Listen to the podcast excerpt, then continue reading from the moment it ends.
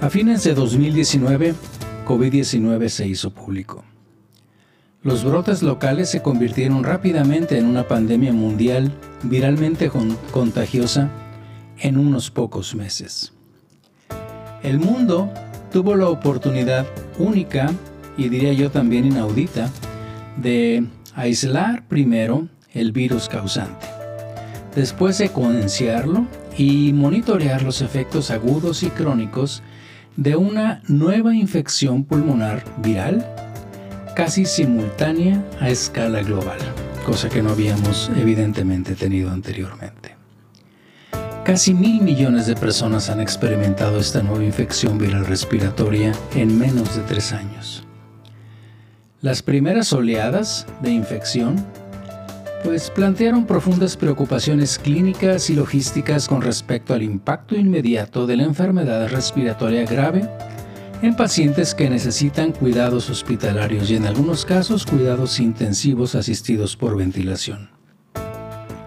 Sin embargo, después de unos meses, probablemente a mediados del 20, se hizo evidente que algunos pacientes continuaron teniendo síntomas o incluso desarrollaron otros nuevos después de que el virus se eliminó. Y empezamos a ver la evolución de millones de personas infectadas por COVID-19. Acompáñenme a analizar este estudio, cuyo objetivo fue realizar una revisión sistemática y un metaanálisis de la prevalencia y el tipo de anomalías pulmonares residuales de COVID-19 en el ataque de tórax a un año de la infección.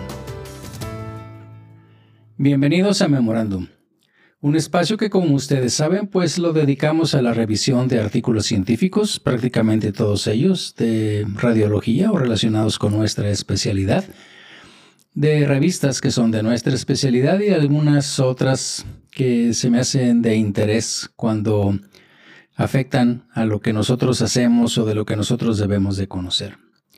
Y fíjense que yo sé que estamos de alguna manera un poco hartos después de tanta enfermedad, de tanto pandemia, de tantas cosas que pasamos y que aparentemente empezamos a salir ya ahora. Y a veces como que ya no queremos escuchar sobre esto de, del COVID-19. Pero la verdad las cosas son dos. Una es que, bueno, no se ha ido completamente. Acabo de leer un artículo mm, pues hace un par de días en donde en Japón ya hay aparentemente una nueva variante, hay muchos miles de casos que están ahorita incluso saturando hospitales. Y bueno, empezamos a escuchar probablemente uno que otro caso, pero evidentemente y afortunadamente no como lo tuvimos antes. Ese es un hecho. La enfermedad no se ha ido. Pero la otra cosa es que nosotros como radiólogos definitivamente vamos a jugar y seguimos jugando un papel muy importante tanto en la detección de los hallazgos en la enfermedad aguda, pero también, y yo creo que es el punto importante y es el punto de este artículo, pues en el seguimiento de los pacientes, porque definitivamente esos pacientes los vamos a seguir haciendo estudios porque como vamos a ver y como ya estamos viendo, pues siguen teniendo secuelas de lo que nosotros conocemos como el, el long COVID. Entonces fíjense que como les decía, en esta ocasión vamos a revisar un artículo que se publicó muy recientemente, apenas el 5 de julio en línea. De hecho, si lo tratan de bajar todavía, creo que está eh, el PDF, pues mm, todavía tiene algunos arreglos ahí necesarios. Pero bueno, ya está publicado en Radiology y es por un grupo de radiólogos y clínicos también que son italianos, específicamente de instituciones de Nápoles. Y el título en español del artículo justamente sería Anomalías pulmonares del ataque de tórax un año después de COVID-19. Una revisión sistemática y metaanálisis. Como siempre les voy a dejar abajo, en, tanto en el canal de YouTube como en todas las plataformas de podcast, la información para que si quieren hacer el link al artículo, pero definitivamente lo pueden encontrar en el Radiology, como les digo, en su página. Pero bueno, como siempre, vamos a poner esto eh, pues en contexto, ¿no? Y, decíamos en la introducción que pues después de unos meses, quizá a finales del 20, ya después, de, sí, por ahí, mediados del, del 2020, se hizo evidente que algunos pacientes continuaron teniendo síntomas o desarrollaron otros nuevos después de que el virus se eliminó. Y entonces empezó a verse la evolución de las personas que estaban infectadas por COVID-19. Y sabemos que entre estos síntomas estaban pues la disnea, ¿sí? el agotamiento, restricciones en las actividades, mucho agotamiento y al ejercicio también, lo que se conoce como eh, niebla mental, ¿sí? fogginess le dicen, en, así como que estás medio atontado, si se vale la expresión, mialgia, dolor muscular y obviamente cefalea. Y además, la otra cosa es que vimos que estos síntomas de lo que ahora conocemos como la enfermedad post-COVID o el COVID extendido, long COVID, eh, como lo queramos decir, pues parecen ser completamente independientes de la gravedad de la infección inicial de COVID que tuvieron los pacientes. Y esto aumenta aún, digamos, más la incertidumbre de estos pacientes que ya lo presentaron, que prácticamente todos nos infectamos, y también del estado clínico que pudiéramos tener. Es decir, en otras palabras, Incluso personas que tenían una enfermedad moderada de COVID-19 y que se fue a su casa sin atención médica especializada, los síntomas pueden persistir e incluso empeorar ocasionalmente, y eso está bastante bien reportado. Además, y digamos que curiosamente, los pacientes con una función pulmonar normal o con un incluso deterioro moderado y resultados normales de la tomografía computada de tórax también pueden experimentar síntomas respiratorios, aunque su TAC salga normal. Y esta amplia gama de síntomas radiológicos o síntomas clínicos, obviamente, y signos radiológicos y patológicos de la neumonía de COVID-19, pues se deben Evidentemente, o eso creemos por la patología que conocemos, pues a un daño epitelial y endotelial que es provocado por la toxicidad del virus y los efectos inmunopatológicos que se presentan.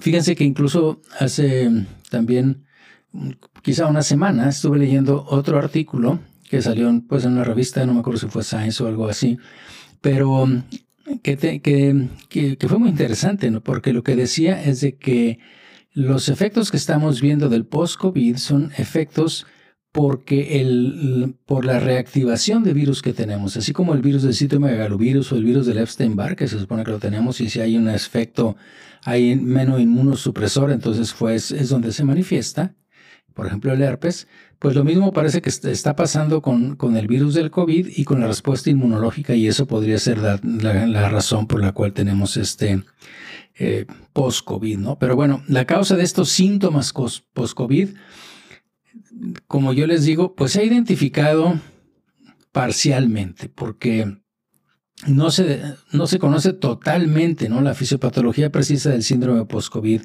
Como les digo, incluso esto es lo que está, lo que está pasando ahorita, ¿no? Pero es posible que estemos pasando, obviamente por alto, algunas anomalías pulmonares importantes que se pueden, estoy hablando ya desde el punto de vista de nosotros, de los radiólogos, que pues que se pueden ver con imágenes de tórax que sean de alta calidad y alta resolución.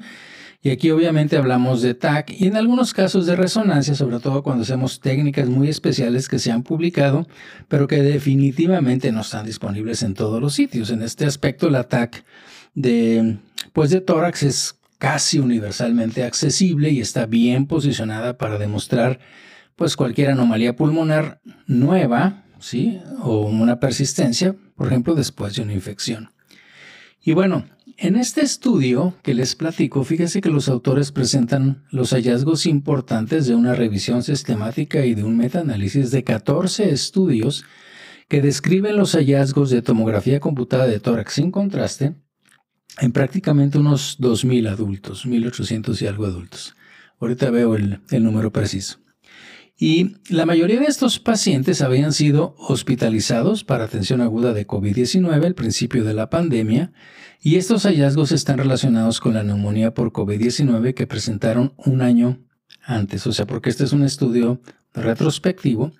Es un estudio interesante porque es eh, con recopilación de datos ah, de, ese año, de por allá, después de un año de la pandemia. Y es de un grupo, como les decía, de Italia. Acuérdense que Italia fue uno de los países más afectados y de China también. Entonces, eh, creo que es, eh, hay que contextualizarlo esto en, ese, en ese tenor de, los estudios que se hicieron. Y bueno, la parte importante, digamos, la preocupación clínica es con respecto al potencial de fibrosis pulmonar persistente y daño pulmonar que en un momento determinado pudiera ser irreparable en los cientos de millones de personas que contrajeron el COVID-19. Obviamente esto, como les digo, pues antes de que se implantaran todos los programas integrales de inmunización hace que este estudio, porque todos estos estudios que les digo, estos 14, se hicieron en ese momento, pues obviamente que los hallazgos son, son significativos porque nosotros vamos a ver todavía muchos de esos pacientes que no fueron inmunizados. La parte de la inmunización es otra historia también. Tiene eh, algunas cosas interesantes, pero no es el punto de este artículo. Entonces, ¿qué descubrió esta revisión sistemática y cómo estos nuevos, entre comillas, datos contribuyen a una mayor comprensión de la condición o de lo que tenemos después de un COVID-19 agudo? Pues bueno, fíjense que, en primer lugar, los autores observaron que la anomalía no fibrótica más prevalente en la TAG de tórax era la opacidad en vidrio despulido o vidrio esmerilado, como le queramos decir. El ground glass opacity.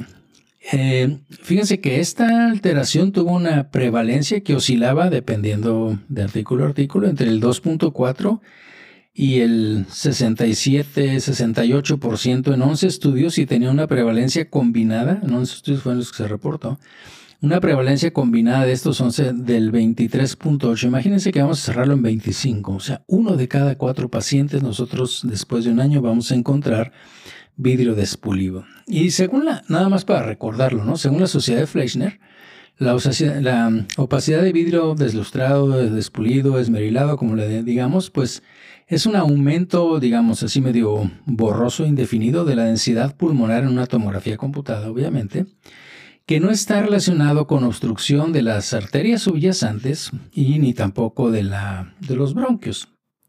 El vidrio despulido puede representar, según la sociedad de Fleischner, pues un colapso alveolar prolongado por falta de surfactante, es una de las eh, teorías, engrosamiento intersticial o enfermedad de las vías respiratorias en el contexto de la afección obviamente posterior al COVID-19. Y estas condiciones son provocadas obviamente por células inflamatorias, por líquido que llena los espacios alveolares, así como por el engrosamiento de la pared alveolar o incluso pues del, del espacio intersticial. En segundo lugar, y quizá pues de una manera más interesante, hubo significativamente menos evidencia en la tomografía computada de que hubiera bronquiectasias o bronquiolectasias por tracción fibrótica porque esto tuvo una prevalencia del 7.5% en cuatro estudios que lo mm, estudiaron, valga la redundancia, que lo reportaron. Y la otra es el panal de abeja, que incluso fue menos común. Hubo estudios en donde no lo reportaron, ¿sí? un año después, y esto pasó a otros que tenían 1.1%, que esto fue en tres estudios, y una prevalencia combinada entre todos los estudios del 0.2%, como les digo, un año después de la infección.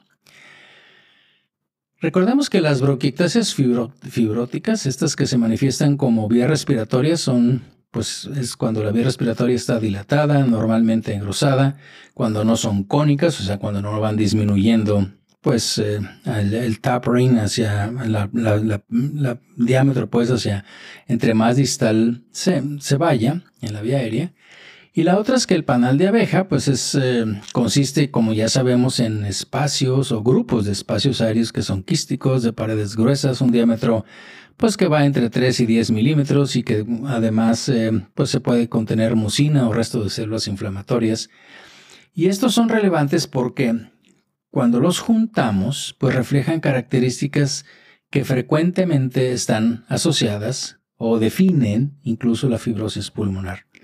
Y el panal de abeja, bueno, recuerden, se define como estos espacios de aire más grandes con esas paredes fibróticas que se han engrosado y están bordeados ¿sí? por el epitelio bronquiolar y están llenas de moco y otros exudados inflamatorios. Y aunque las la otra parte, que son las bronquiectasias por tracción, generalmente se consideran un signo de, fibrosis. Fíjense que ha habido informes en pues en muchos artículos de seguimiento de, no nada más de estos que, revisaron, sino después, y ya lo hemos platicado, de que estas bronquiectasias pueden revertirse y que están vinculadas, digamos, de una forma dinámica a una inflamación peribronquial, que evidentemente es en los casos que son graves, pero sobre todo en aquellos que sobreviven al COVID-19 y que tenían una neumonía viral grave que les digo, incluso los que tenían síndrome de dificultad respiratoria del adulto.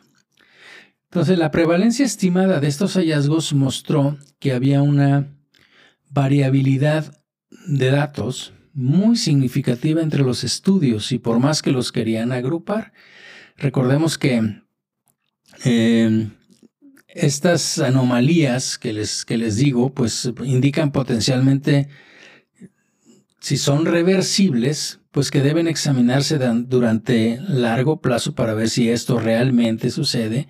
Y esto es obviamente una parte importante de esto. Y para identificar la causa de esta heterogeneidad que vieron en los estudios, fíjense que los autores utilizaron lo que es pues, un análisis de metaregresión pero la verdad es de que al menos en lo que reportan no encontraron ninguna conexión entre las variables de los participantes. Por ejemplo, si hubieran tenido COVID que haya sido grave o crítico, si estuvieron en unidad de cuidados intensivos, no hubo correlación con la edad, con el sexo, con tabaquismo, con que tuvieran otras comorbilidades, que se acuerdan que, bueno, era lo típico, aquellos pacientes que tenían comorbilidades eran más susceptibles a, a morir. Incluso en otros parámetros que también consideraron en el estudio, incluyendo, por ejemplo, de dónde venían, qué país era el que los estaba reportando. Entonces, esto, significa que aunque estos hallazgos se documentaron, pues digamos, muy minuciosamente en casos específicos, no se puede hacer una conclusión definitiva sobre la ocurrencia estimada que tenemos en toda la comunidad. Y ahorita vamos a ver algunas de las limitaciones del estudio, ya que vayamos en la parte final, como siempre. Fíjense que además estos hallazgos, em, que los que están reportando, o sea, el, vidrio despulido, bronquiectasias, el honeycomb, pues eh, generalmente coinciden con las evaluaciones anteriores que existían de las, del, TAC, o sea, en el, primer TAC que ya habían, que, que ya habían reportado después de que, o cuando hicieron el diagnóstico de COVID. De hecho, no hay mucho debate sobre que los hallazgos, por ejemplo, de vidrio despulido en la talla de hectoras y en mucha menor medida las bronquictasias por tracción del panal de abeja, pues es parte de esta afección de alguna manera aguda en el primer TAC que nosotros tomamos a los pacientes. Pero ahora bien, dada, si nos ponemos en aquel momento, porque estamos hablando de que este estudio reporta es, una metaanálisis y una revisión sistemática de 14 estudios que fueron, como les digo, prácticamente antes de, que hubiera vacunación, inmunización y demás. Entonces, eh, tenemos que irnos en aquel momento, contextualizarlo y que había muchas limitaciones, pues sí, obviamente para hacer investigación por todo lo que sabíamos que estaba pasando, también en la atención clínica durante la pandemia, pues había una gran disparidad de, estrés, situaciones de falta de, pues de, camas, de atención, en fin. Y obviamente esto, diríamos que cuando ves los estudios, que como repito, son bastante tempranos, es aceptable, pero pues crucial, ¿no? Tener en cuenta esta variedad de los estudios publicados, porque pues representan lo que estaba sucediendo en ese momento. Ahorita podemos criticarlos mucho de que no, no son completos, pero hay que contextualizarlo en cuando, cuando estábamos. Pero lo bueno, diríamos, es que lo que encontramos es eh, que en el, estadio, en el estado perdón, posterior al COVID, pues lo que se observa es lo que generalmente anticipamos que podemos ver después de una neumonía viral. ¿Ok?, Claro, sabemos que tenía muchas otras cosas, pero en general, pues básicamente al menos podríamos suponer que eso es lo que se iba a presentar. Entonces, esta, yo creo que esta investigación definitivamente le, da, eh, digamos, a esa preocupación que teníamos, a esta estas, eh, inquietud ¿no? sobre la fibrosis pulmonar en los, en los sobrevivientes pues una, una visión un poco más realista y con datos de que no es así, o sea, al menos no los, los pacientes sí tienen vidrio despulido, uno de cada cuatro, como les decía, pero lo demás no es realmente muy frecuente. Pero esta, esta investigación también dice que obviamente debemos de continuar con el seguimiento después de un año para ver si se resuelven esas sospechas de anomalías en la tomografía de tórax. El hecho es de que estos datos de seguimiento, como les digo, y se los comentaba anteriormente, provienen principalmente de China y de Italia, antes de que se implementaran todas estas técnicas de vacunación y obviamente recordemos que estos países fueron gravemente afectados al comienzo de la, de la epidemia, incluso, bueno, no, yo creo que ya después también, en el inicio de la pandemia, obviamente por marzo, que se declaró por la Organización Mundial de la Salud. Y obviamente, pues esta, como les digo, hay que siempre pensar que esta es una de las limitaciones de este estudio, ¿no? Pero una de las maneras en que ellos, eh, de alguna manera, justifican todo esto es que dicen, bueno, definitivamente puede ser que tengamos, eh, o que tengamos ciertas fallas, pero lo que sí es que más o menos teníamos en los países, en los hospitales, en los sistemas de salud, pues una conocimiento sobre la prevalencia, digamos, previa de cualquier enfermedad pulmonar y que obviamente pues se vio que se incrementó, ¿no? Y estoy hablando también de las manifestaciones radiológicas. Entonces, al igual que, que, los estudios que ya hemos platicado aquí en, podcast, en episodios anteriores, la mayoría de las personas infectadas obviamente pues no se habían sometido a un ataque previa, ¿sí? Y obvia, digo, finalmente tú te, infectas y puede ser muy grave, incluso puedes llegar a terapia intensiva y lo que tú quieras, pero tú no tenías un TAC previo. Y acuérdense que la otra cosa es de que los que más se podían enfermar o críticamente enfermar, los que más probablemente eran susceptibles a ser internados o pasar a terapia intensiva son aquellos que tenían comorbilidades y las comorbilidades entre ellas pues era si eran tabaquismo, si tenían EPOC, si tenían enfermedad cardíaca, etc.